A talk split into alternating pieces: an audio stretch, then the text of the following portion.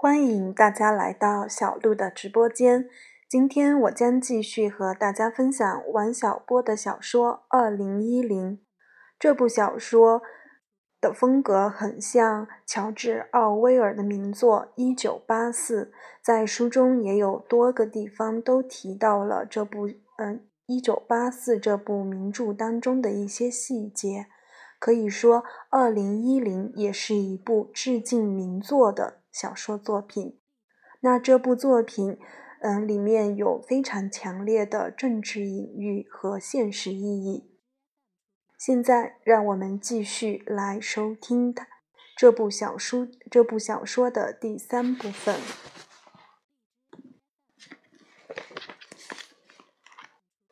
三蓝毛衣和我前妻一。有关老大哥王二这个人，还有好多需要补充的地方。这个人像白痴一样笨，像天才一样聪明，在这两方面都是无与伦比的。他设计过上百种柴油机，除了几种早期作品都是莫可名状的怪物，这是他鲁钝的地方。但是每一种都能正常转动，这又是他天才的地方。他还设计过一种公共汽车，接到设计任务，他就去对数盲症说：“他刚刚参加了一个反声学的学习班，反声学是二十一世纪的技术。”故而，这辆公共汽车如果是普通外形的轮动车辆，就未免落伍。他要把它设计成步行机械，并且有某种动物的外形。树盲一听说二十一世纪的技术，登时表示支持。过了半年，一架生铁造成的老母猪就蹒跚走过大街。喷着浓烟，发出巨响，肚子底下悬着十几个假假假乳房，里面是乘客席。这辆公共汽车后来被日本人买了去，放到一个游乐场里了。这种奇妙的设计能力是年轻同事模仿的对象，但是谁都比不上。因为他不是存心要出洋相，他这个人本来就是这样。据他前妻说，王二的身体也有很多奇异之处，这其中就包括他的阳具。那东西总是懒洋洋的，和他主人那种勤奋的天性很不一样。要使他活跃起来，还得做一番说服工作。你对他说：“同志，你振作起来，他就能直起身子；你对他说：‘立正’，他就能直挺挺。在干那件事时，你说一声‘同志，你走错了路’，他就能改变方向。当然，最后还要对他说：‘稍息，解散’，这个东西就被叫做。”二等兵王二，而那件事则被叫做粗糙。因为这些缘故，王二对女孩子来说很有魅力，但是这些事他自己一点都不知道，他一点也不觉得自己有什么与众不同的地方。不管树盲怎样看我，我觉得自己仍是个艺术家。作为艺术家，必须要有幽默感，而幽默感有两个传统来源：宗教和性器官。这是因为在中世纪，只有宗教和性在影响人的思维，由此产生了一些笑话。比方说，领工资时拿到了那些微不足道的钱，就闭上眼睛说。我要是树盲多好，但是这个笑话一点都不逗，因为树盲不领工资，人家是供给制，换言之，共产主义对他们早就实现了。还有一个笑话说，我得了树盲症以后，每天都要洗澡，还要抽十万支万万宝路，还要抽十支万宝路。这个笑话比较短，因为树盲不知道每天洗澡要到你安排了才洗，抽烟也根本没有数。有关共产主义也是个很有意思的问题。教科书上说，到了那时，各尽所能，各取所需，连数都不用数。根据这个道理，那时候的人就该都是数盲。假如不是从小数钱、数冰棍，谁会识数？但是到那时都不识数了，谁来算题？假如没人算题，就没有科学技术，又怎能各取所需？对这个问题，我有个天才的答案：到了共产主义，也会有人犯错误。对于有错误的人，就不让他各取所需，然后他就会识数。然后就可以让他算题，这只是个笑话，不能当真。因为不识数的人不可能犯错误，错误就是识数，由此坠入了循环定义。我做梦都想患数盲症，就像我哥哥当年下乡时做梦都想患一种重病一样。假如我成了树盲，就能躲开柴油机，重新获得我的雕刻雕刻刀、画室、彩色毛线等等。要知道，我天生就是这么一块料。我哥哥当年想得一种病，则是因为他在乡下吃不饱。要知道，天他天生是个饭桶，粗茶淡饭吃多少都不饱，非吃肉不可。我现在就落到了他当年的困境里。我们哥俩都只有一种方法来脱困，就是真的得上这种病。他的病是夏天睡朝地，大冬天只穿运动短裤得上的。虽然有往龟头上抹蛋清等等绝妙的手段，他却不敢尝试。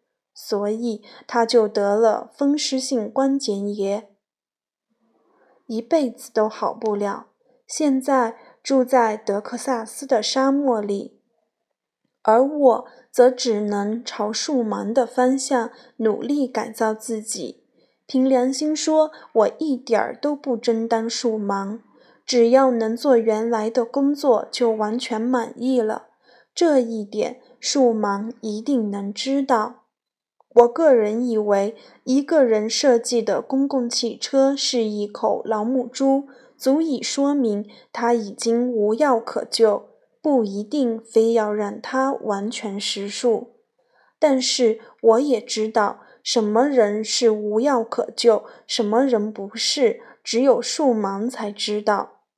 我说，我做梦都想得树盲症，但是梦醒后。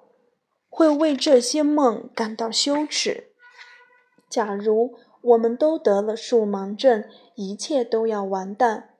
老人们怎么办？孩子们怎么办？他们要饿饭了。至于我们自己，也就是中年男人们，倒是不值得同情，因为我们都有数盲症，没饭吃，可以吃鸡鸭鱼肉、蛇蝎王八。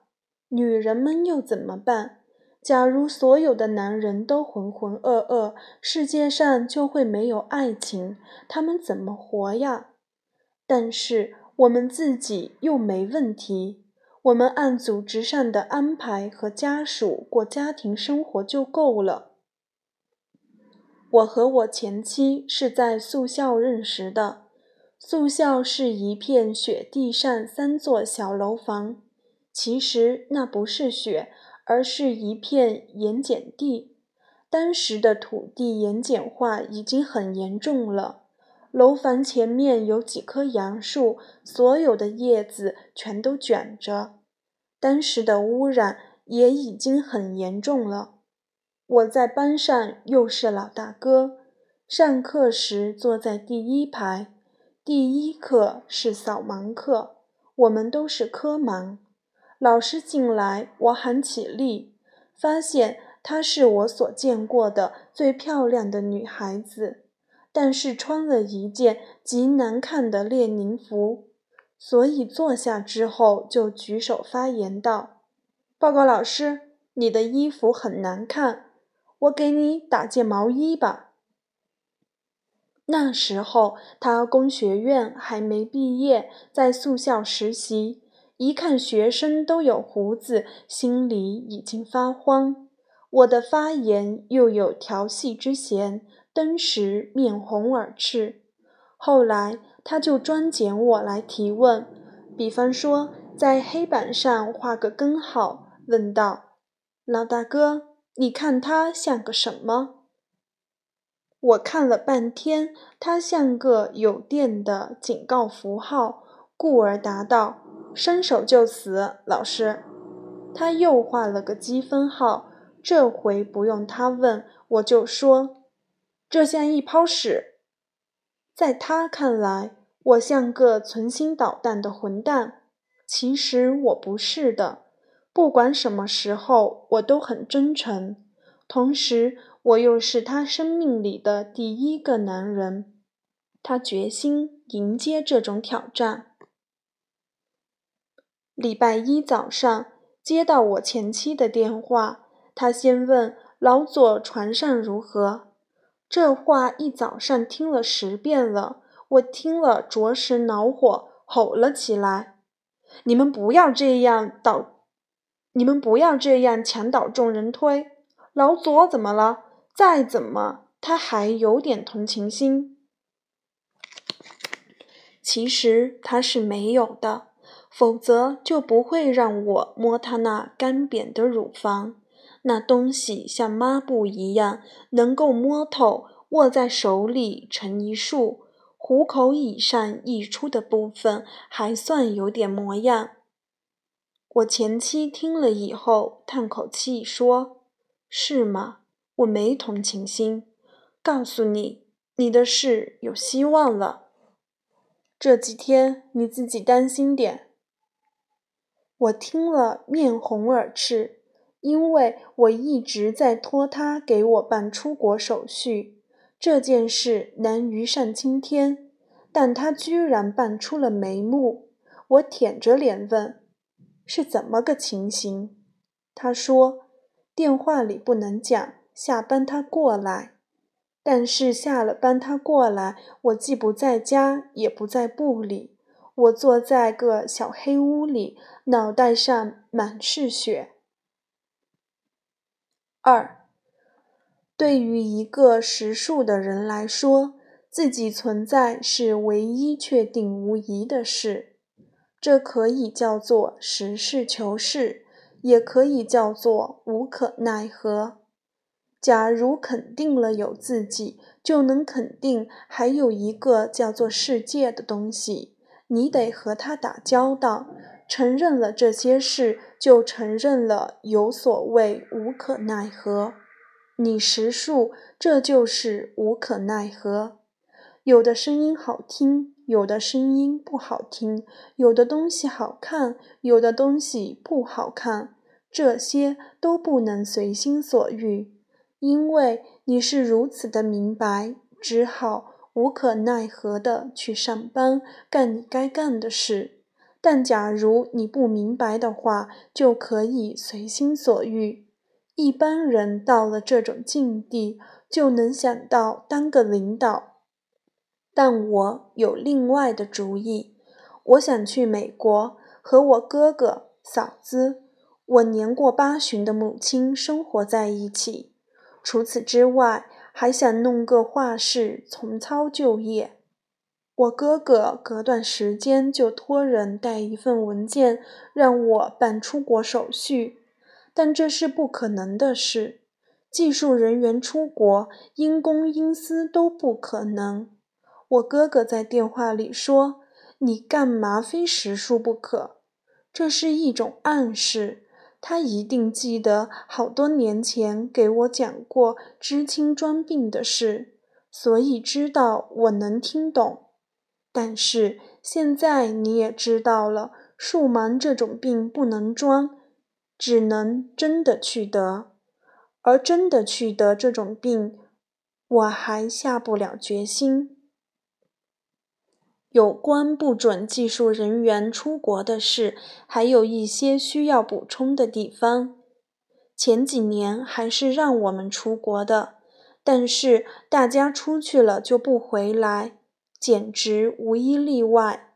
现在的规定是，出国前要体检，没有数盲症的男性一概禁止出国。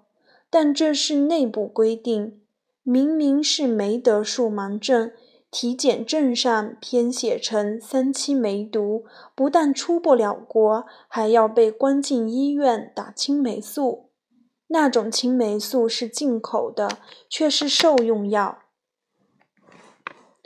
杂质很多，打在屁股上浑身都疼，而且发高烧。自从打过了那种针，我就有点。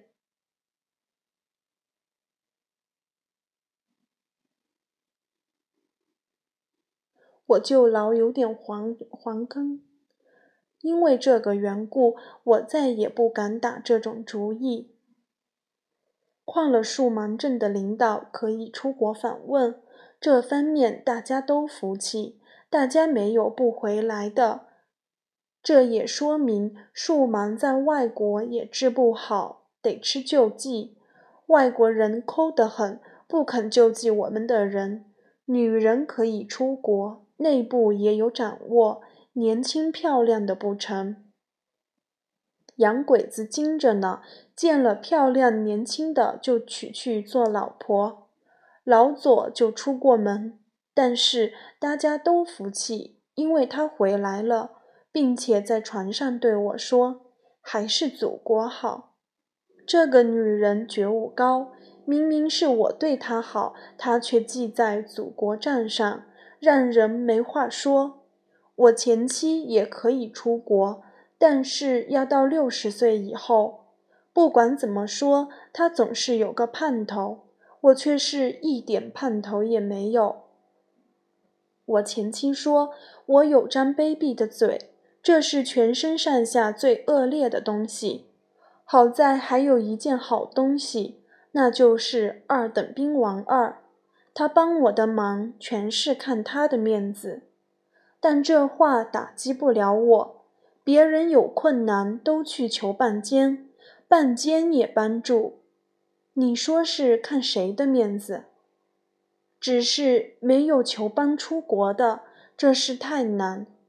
我前妻办出了眉目，不知是怎么办的。这件事他始终不告诉我。后来这事失败了。他也不说当初的眉目是什么，现在可以说说眉目是怎么没的。接完了这个电话，我就去听报告。要是推个事不去就好了。数盲症可不是装的。报告人又一次引起哄堂大笑时，小徐对我说：“装的真像。”我就这样回答他：“假如不理他就好了。”就在这时，在我们身后巡逻的保安员用警棍在我脑袋上敲了一下，引起了短暂的昏迷。这些农村来的小伙子工作很认真，但是下手不知轻重。他们看到我们老校，已经很气愤了。会场秩序不好，要扣他们薪水。小徐也挨了一下，不肯吃哑巴亏，回头就和他们打了起来，当时演成群殴的场面。他们手里有警棍，我们身上也有东西。有的是铁链子，有的是半截水管子，有的是发射橡胶棍的气动手枪，有的是喷射阿莫尼亚的气气罐。听大报告时，大家都有准备，而且我们的人也不少。除了各机关的技术人员，大企业的人都来了。坐在我们边上的是玻璃公司，那帮家伙对打群架兴趣极大，早就把板凳腿拆了下来，一动手就有人递给我一根板凳腿，我也瞎挥了几下，打倒了几个保安员，自己也挨了几下警棍。年纪大了，身手不灵活。而会计部的小姑娘则是假装劝架时，朝保安员的当下施以偷袭，转瞬之间就把保安员打得落花流水，大家溃退而出，一哄而散。当然，也得有几条好汉留下来顶缸，否则会有大麻烦。今天的事是因我而起，我留下来。等保安的大队人马来了后，我就带头扔下板凳腿，举手投降。人家看我血流满面，也不好意思再打我。别的投降者不是真伤员，就是体质单薄者，还在脸上涂了红药水。这正是我们的狡猾处。你要是审问，就说。什么都没干，只是挨了打，所以人家问都不问，直接押去，直接押去关小号。半平方米的地方塞两个人，是聊大天的好地方。我和一个穿黑夹克的小伙子塞在一起，我看他很面很面熟，进去以后才知道是那个穿蓝毛衣的姑娘。等我前妻来放我时，她正坐在我腿上，但这是因为没地方坐。那孩子连忙解释说：“大姐，我们是清白的，信不信由你。”而我前妻摸了他脸一把，说：“当然是清白的，可怜的小家伙，快回去睡觉吧。”考虑到礼拜一的群架里有人伤得很重，还破了相，想让保安把我放了可不容易。这件事要劳动市长亲自打电话。你们那里有个王二，是我家属的前夫，如果没什么严重问题，就放了吧。除此之外，还有好多治安方面的指示，把保安的头烦得要死。他来开锁时还念念叨叨：“什么叫家属的前夫？”我要承认，这种关系实在古怪，但这还是直截了当的说法。还有人是某树蛮的家属的前小叔子的哥哥。有人是小姨子的前姐夫，不得数忙也搞不清楚。不过这无关紧要，数忙只要知道是和自己有关系就够了。具体是什么，人家并不想弄清楚。对我们来说，这种关系很明白，我们是绿帽子的发放者。他们是绿帽子的接受者。好多人认为这种暧昧的关系有助于和伴间性生活的和谐。我个人不这样想，因为这个缘故，我前妻说我笨。我前妻把我放出后，就朝我冷笑。他看我愣愣怔怔的样子，就递给我一面小镜子。那样子很难看，我早知道头破了，但不知流了那么多血，但我还能挺住。他说：“你那件事吹了。”我听了就晃了起来，幸亏他从我兜里摸出了救心丹，塞进我嘴里。后来他带我到医院去处理伤口，出来时更难看了。剃了个阴阳头，我一直觉得昏昏沉沉，回到家就睡了。躺下时，我前妻睡在我身边，醒来时天已大亮。我身上有张纸条，上面写着：一，接着睡；二，今后少惹事，还有希望。希望是指出国的事。我知道原来的希望是打架打没的，我就接着睡了。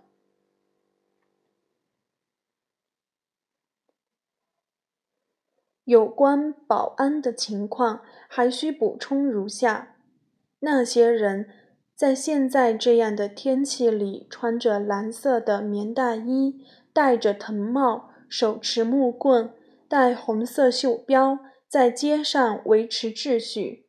上级说，现在城市治安混乱，警力不够用了，从农村征调保安员进城，是个好办法。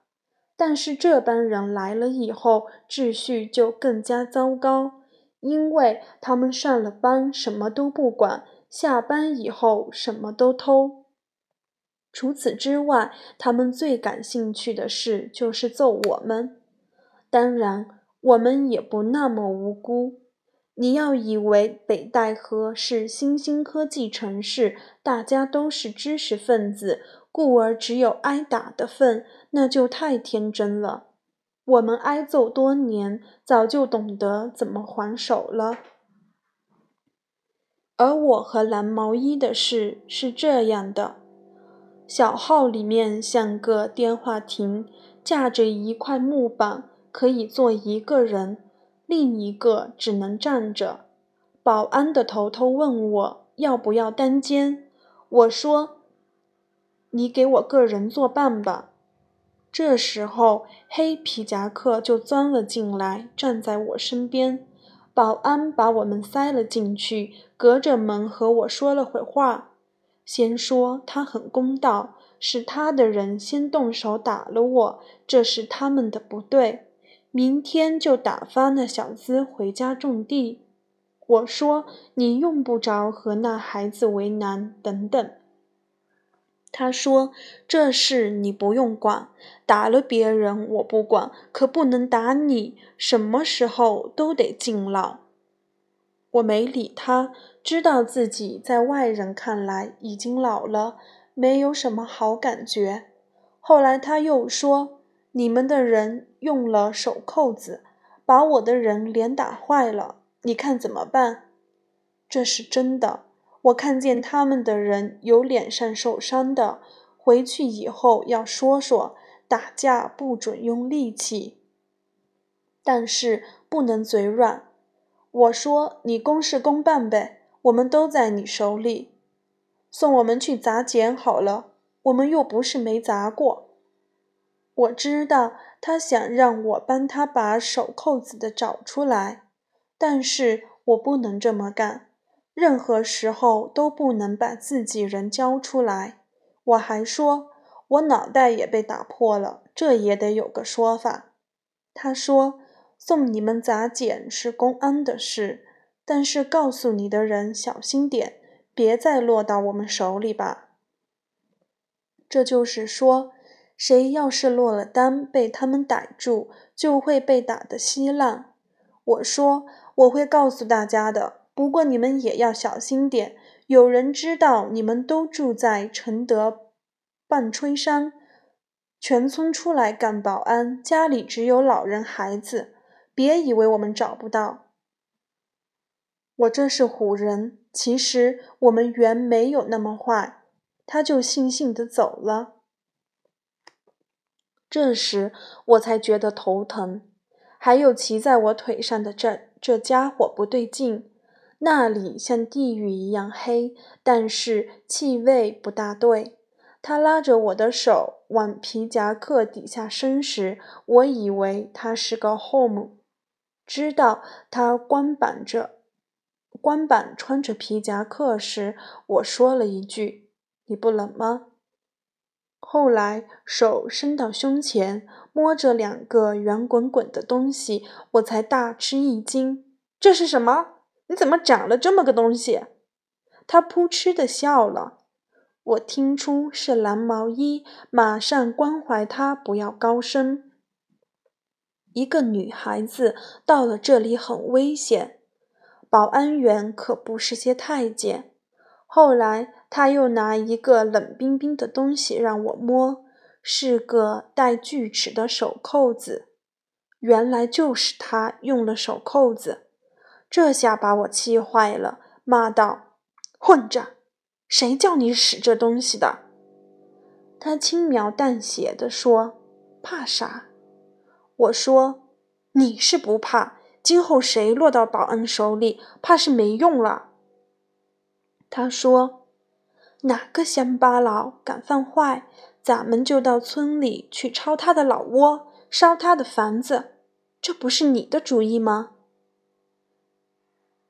听着真可怕。这一位可不像红毛衣，不是纯情少女，伸手就拉我的裤子拉锁。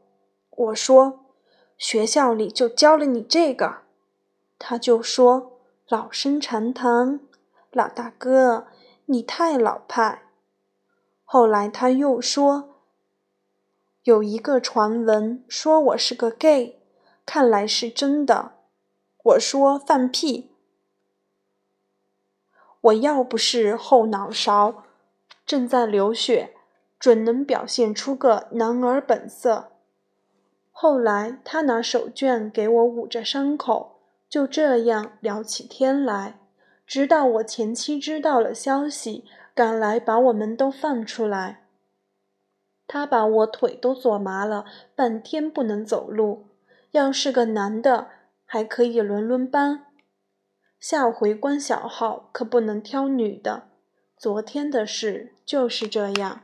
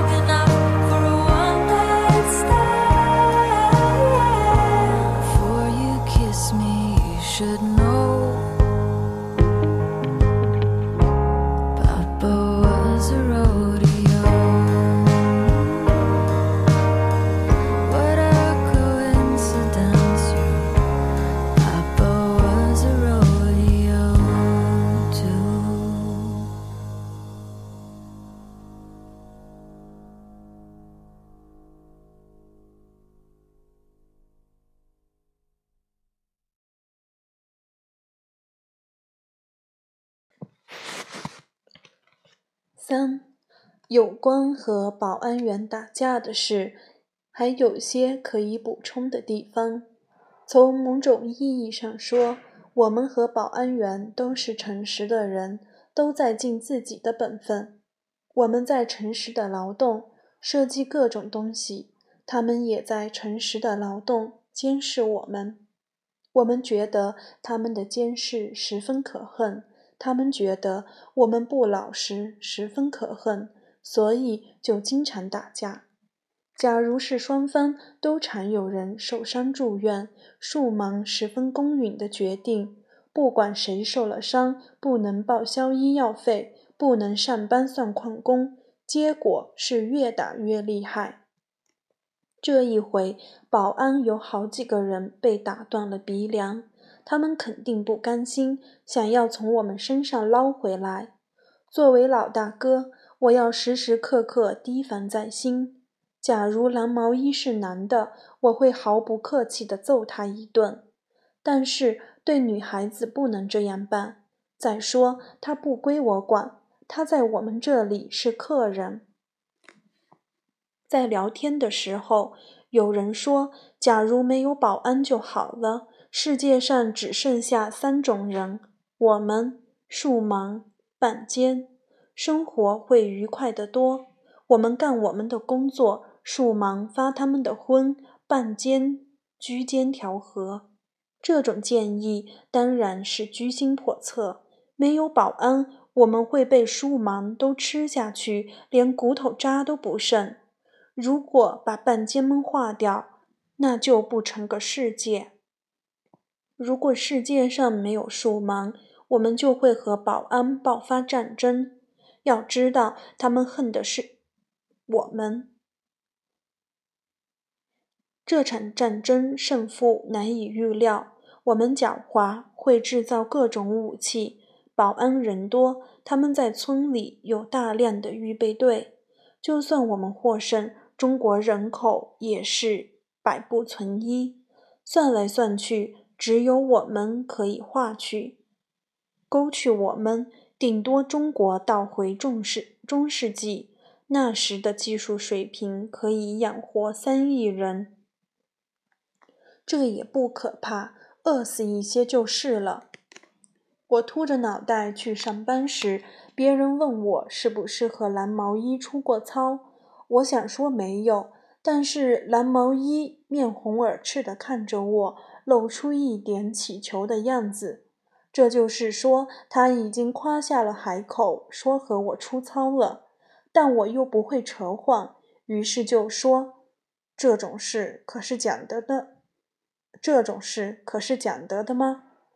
大伙就起了哄，让我请大家吃雪花梨。我出了。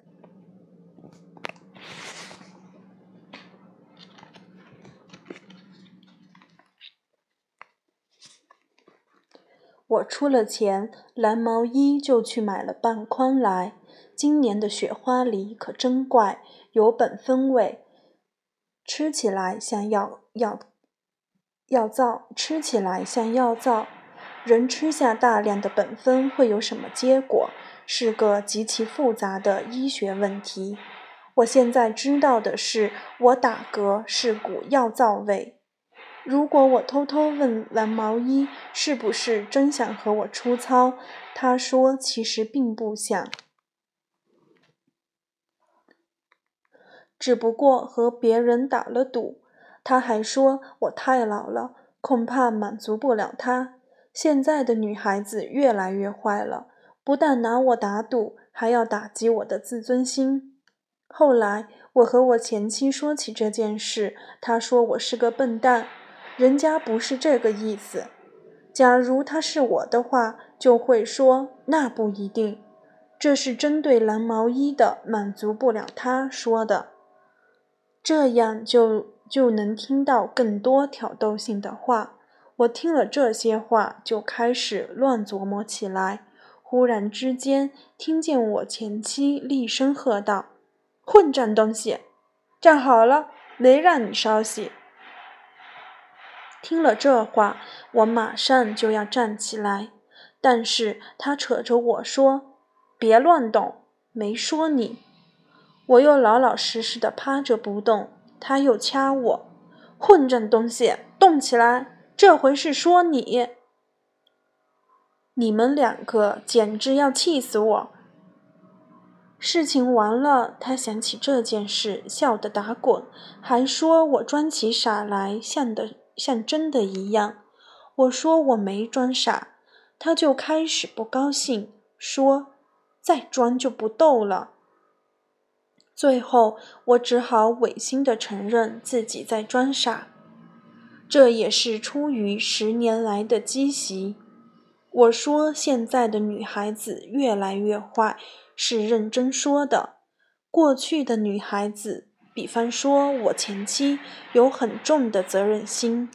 当我们犯下错误去砸捡时，他们当管教；我们不砸捡时，他们调到上级单位当秘书。不管干什么，都是为了庇护我们。假如他们不庇护，我们就都会完蛋。他们从来不参与打架。而现在的女孩子就不然，他们对生活的理解就是半奸和打架，所以不能帮忙，只能捣乱。但是也不能一概而论，就有像红毛衣那样比较好的孩子，现在对我们有用，将来就更有用。我前妻还说，她一直盼着我再犯下砸捡的罪过。到那时，他就扔下市长秘书不干，再当一回管教。说实在的，我对那件事从来就不喜欢。在碱厂里，他问我晚饭喜不喜欢砸碱，我就得答道：报告管教，喜欢。国家需要碱。当年我去砸碱时，我前妻把我押到木棚里。然后命令道：“现在和我做爱。”因为路上差点，他就把我打死。我犹豫起来，过了一会儿才回答道：“报告管教，犯人王二正在服刑，坚决服从命令。”就朝他猛扑过去，但是劳而无功。这原因我已经说过，路上下的着实不轻。他摸着我的阳具，说道：“可怜的小家伙，吓坏了。也不知为什么，那东西弹动了一下，他嗖的一下坐起来，说：‘这家伙懂人话。’我也嗖的一下坐起来，说道：‘你别拿我寻开心了，士可杀不可辱。’他板着脸一指我手提包，我们拿它当枕头用。”说道：“躺下，不然我给你铐上铐子。”我只好老老实实的躺着，让他对他轻声细语。过了一会儿，那东西就精神抖擞，挺在那里。他又躺下来说道：“开始吧，他比你乖。你当然能够明白，这件事使我感到很难堪。”他是我的东西，却听别人的命令，是个叛徒和奸细。后来发生的事就更让我难堪。每天下工回了棚子，他就说：“脱裤子，我要和他说会话，你不准偷听。”我躺在那里，又冷又寂寞，但有什么办法？他是管教吗？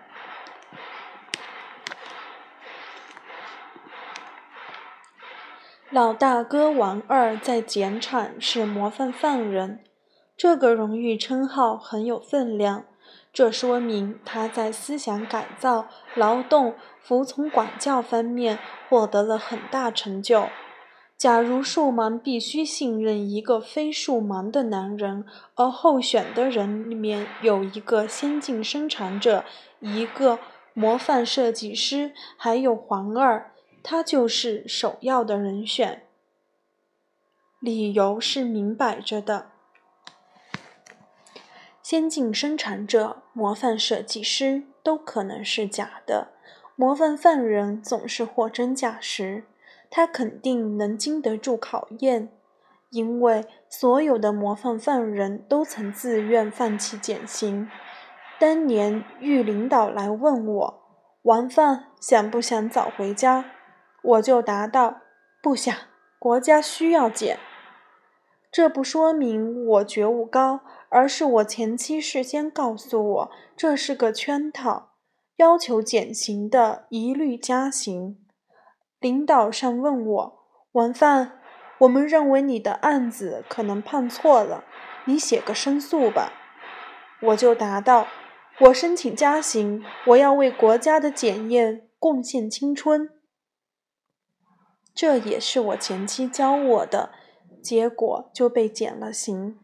说实在的，一开头我不大敢听他的，我怕他万一搞错，真被加了刑，国家真的需要减。但是他又说，加刑怕啥？不还有我陪着你吗？与此同时，元真信眼露出要发火的样子，我就不敢和他争，只敢服从。如其不然，就会被罚。天不亮时，手持木棍在广场上走正步，高唱各国国歌。二百多首国歌可不那么容易记住。走着走着，报告管教，忘了词，就地趴下，五个俯卧撑，或者是晚饭先去喝口胖大海。我对你怎么样？报告管教，恩比天高，情比海深。知道就好。从马赛曲接着唱吧。他的心真狠，我能唱到“上帝保佑女皇”，又让折回去唱法国国歌。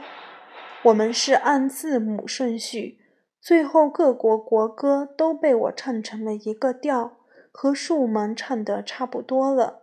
我前妻说：“只要你事事听我的，就能得数盲症。”我估计是真的，但是我不肯听他的，起码是出了检场就不肯。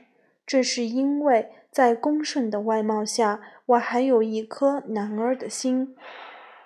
等我被放出来以后，我们就结了婚。我们的事迹上了报纸的头版，报道的题目是。女管教和男犯人一条成功的经验。我老婆文章的题目是《心慈手狠改造王二经验谈》，我的题目是《为国家服一辈子刑砸一辈子碱》。又过了一阵子，我们俩就离了婚。除了别的原因，还有一个原因是他老把我当两个人。使我险些精神分裂。四，我从检场回到技术部工作时，被我前妻管教得甚好。早上一到班，就跑到部长面前报告：“报告管教，犯人王二身体良好，今天早上尚未大便。”假如是我前妻，就会答道：“稍息，先去大便，回来上靠。”发现痔疮，及时报告。我答道：“是。”就跑去蹲茅坑。但是部长不这么回答，在全体同事的哄笑中，他扭扭捏捏地说：“老大哥对我有意见，可以单独谈，别出洋相。”我说：“是，可以去大便吗？”他却不理我，扭头就跑。这套仪式就进行不下去了。你要知道，在示范的仪式上，各级领导都说要把要我们把减产的好思想、好作风带回原单位发扬光大。不知为什么回来就行不通。部长还一再托人和我说，过去的事是他不对。要知道，就是他把我送去砸检的。那时候他还没有数盲症，听我报告怪不好意思的。等到他得了数盲症，就不是这样了，听着报告就会笑眯眯地说：“身体好就好呀。”按时大便也很重要。同志们都要重视这个问题。当然，还有别的问题。就这样一点两点说下去，不扯到天黑不算完。到了这个时候，我再也不敢找他汇报，躲他还来不及。这主要是因为我真的要大便，不能老陪着他。总而言之，拿这一套对付他是不行的。我前妻听我报告时，常常忽然用手遮住嘴，额头上冒起青筋。那就是他憋不住笑了。报告完了，他押我去砸剪。到了地方，我挥起了十字铐来。我喜欢砸剪，砸着砸着，忽然他厉声喝道：“够了，省点劲，别人来时再用。”开了料，陪我走走。我就打开脚镣，陪他溜达。走到一个土丘上，只听他长叹一声。天苍苍，野茫茫呀！我连忙答道：“是，管教。”他嗔怪地说：“老大哥，现在边上没人吗？”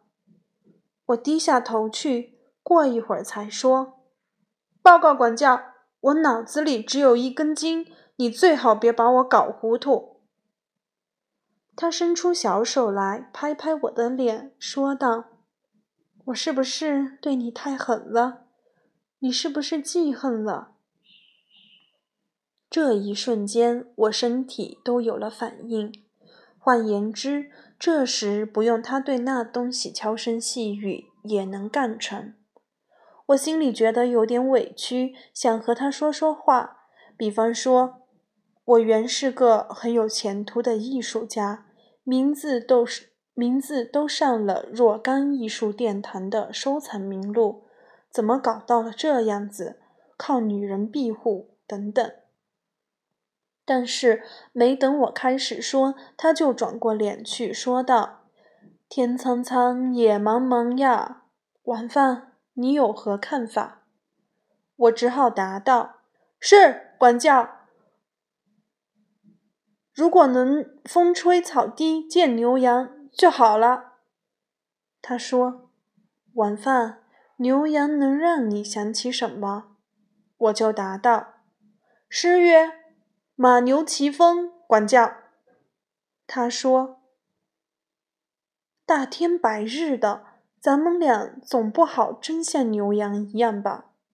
我就说道：“报告管教，我看见那边有辆废矿车。”他说。很好，晚饭，你很能领会领导意图，咱们就到那里去。开步走，一二一，一二一。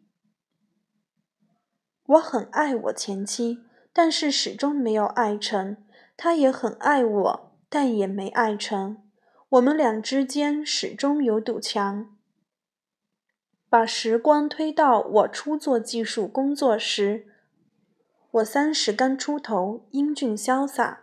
那时候我前妻就看上了我，但是我却看不上她。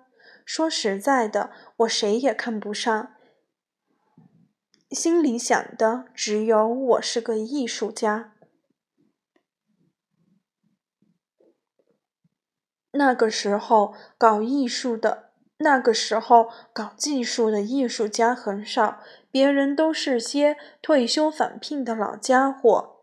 我在女实习生那里极红，所以狂妄至极，朝秦暮楚，害得他几乎自杀。这种事当然应该遭到报应，所以他就押我去砸剪。等到我报应遭够了，他要和我认真谈谈时，我已经改不过口了，是管教。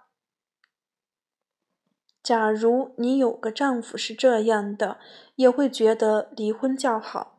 另外一方面，虽然我前妻的身体很美丽，但是和他干的感觉还没有和老左好，所以我也想离婚。这件事总的来说是命里注定，有一件事也是命里注定。我这一辈子谁也不佩服，包括毕加索。只佩服我们部长。这个家伙简直什么都会，声光电热、有机无机高分子，加上全部数学。虽然他是个混蛋。等我杂检归来时，他的样子很悲惨，得了溃肠病，只有九十多斤。这是因为他的事业全部都失败了，大规模集成电路厂成品率为零。化工厂天天爆炸，电厂一送电就会电死人，一切和我预料的都一样。他的高技术路线不符合国情，所以他找我谈话。老大哥，以前是我的错，咱们合作吧，重新来过。但是我却向他报告说要大便。当然。我也可以报告说，可以，咱们合作。以他的能力加我的经验，事情会有改观。但我觉得不到火候，结果是他顶不住，傻掉了。现在胃病好了，变成了个大胖子，我却成了技术部里的实际负责人，顶了他的差事。这种事就叫命里注定。刚出减产时。我是一条黑大汉，现在瘦得很，也得了溃肠病，一天到晚盼着傻掉。现在的问题是，没有我前妻的指导，想傻也傻不掉。五，我前妻说过，想要有前途就得表现好，表现好这句话我是懂的，但是要坦白交代。头上的伤刚刚不疼，我就把他约到家里来，开始坦白。从写条子的事开始，蓝毛衣给我写的条子是中文，内容挺下流，用了一个“玩”字，还用在自己身上。然后又交代在小黑屋里的事，那孩子才是真有恋父情节。他说他喜欢老一点的，有胡子更好。口臭都不反对，只是要用胶胶纸把嘴粘上。但是绝不能是数盲，老嘴臭的人有的是，但全是数盲，所以就不好找。我一时色迷心窍，说了些挑逗的话，什么自己比数盲强点，有限等等。他说我是想做，他说他是想做爱。又不是想解数学题，只是要点气氛。我就说等出去好好聊聊。我搞过舞会，会做气氛等等。其实他要是真找上门来，我还得躲出去。当时无非是胡扯八道，以度长夜罢了。我坦白了之后，我前妻冷笑一声说。我以前说你浑身最坏的部分是嘴，现在知道错了。你最坏的部分是良心。我说是管教。他说是什么呀？你是？人家小姑娘的话你怎么能告诉我？我听了直发愣，觉得自己是坏了良心。他又说：“你自己想想吧，为什么和我说这个？”我说：“是想让你帮助我。”他瞪起眼睛来说：“你真混！我什么时候不帮你？”一边骂一边哭。我赶紧找块干净手绢给他，等哭够了，他才说：“可怜的家伙，你是真急了，要不然也不这样。你不是这样的。我到底是怎样的？”他根本就不知道，连我自己都不知道。除了不能发数盲症，我什么卑鄙的事都能干出来，因为我已经受够了。我讨厌爱，讨厌关怀，讨厌女人的幽默感。假如生活里有别的，这些东西并不坏，但是只有这些，就真让人受不了。我不是工程师，我是艺术家。难道我生出来就是为了当一辈子的老大哥吗？我现在在日记里坦白我的卑鄙思想，而这本日记，除非我死了，他绝看不到。在表面上，我是个善良、坦白、责任心强的人，其实不是的，我很卑鄙。昨天晚上，我前妻在我这里睡，等她睡了之后，我爬起来看她的裸体。她的裸体绝美。作为一个学美术的人，对女人的身体不会大惊小怪。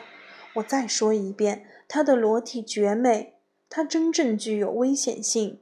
只要她睡着，我看到她的裸体就会勃起，欲念丛生，但她永远看不到。我不相信有什么男人可以抵挡她的魅力，哪怕他是树盲。所以，他一定能把我送出国去。我一定要让他做到这一点，而且我自己还不肯得树盲症，这是因为我恨透了他。他把我撇下去嫁给了一个树盲，但是恨透了，首先是因为我爱他爱得要死，这一点他也永远休想知道。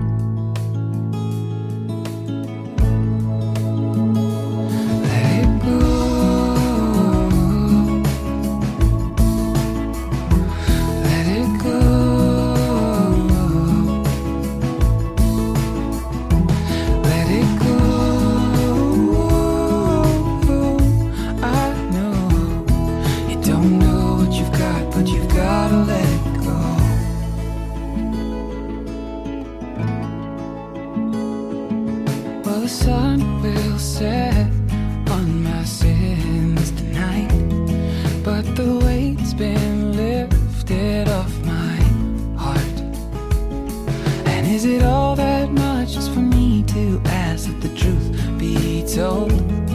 You don't know what you've got, but you've gotta let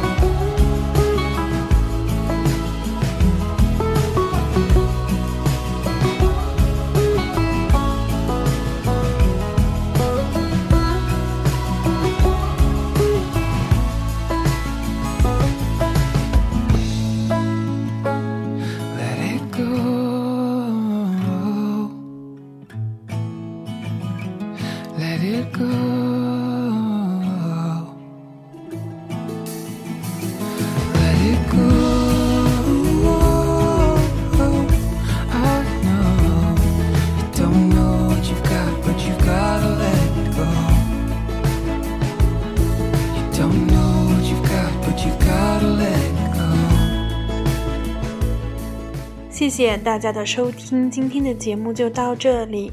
谢谢大家给我的评论、点赞和留言，我们下期再见，拜拜。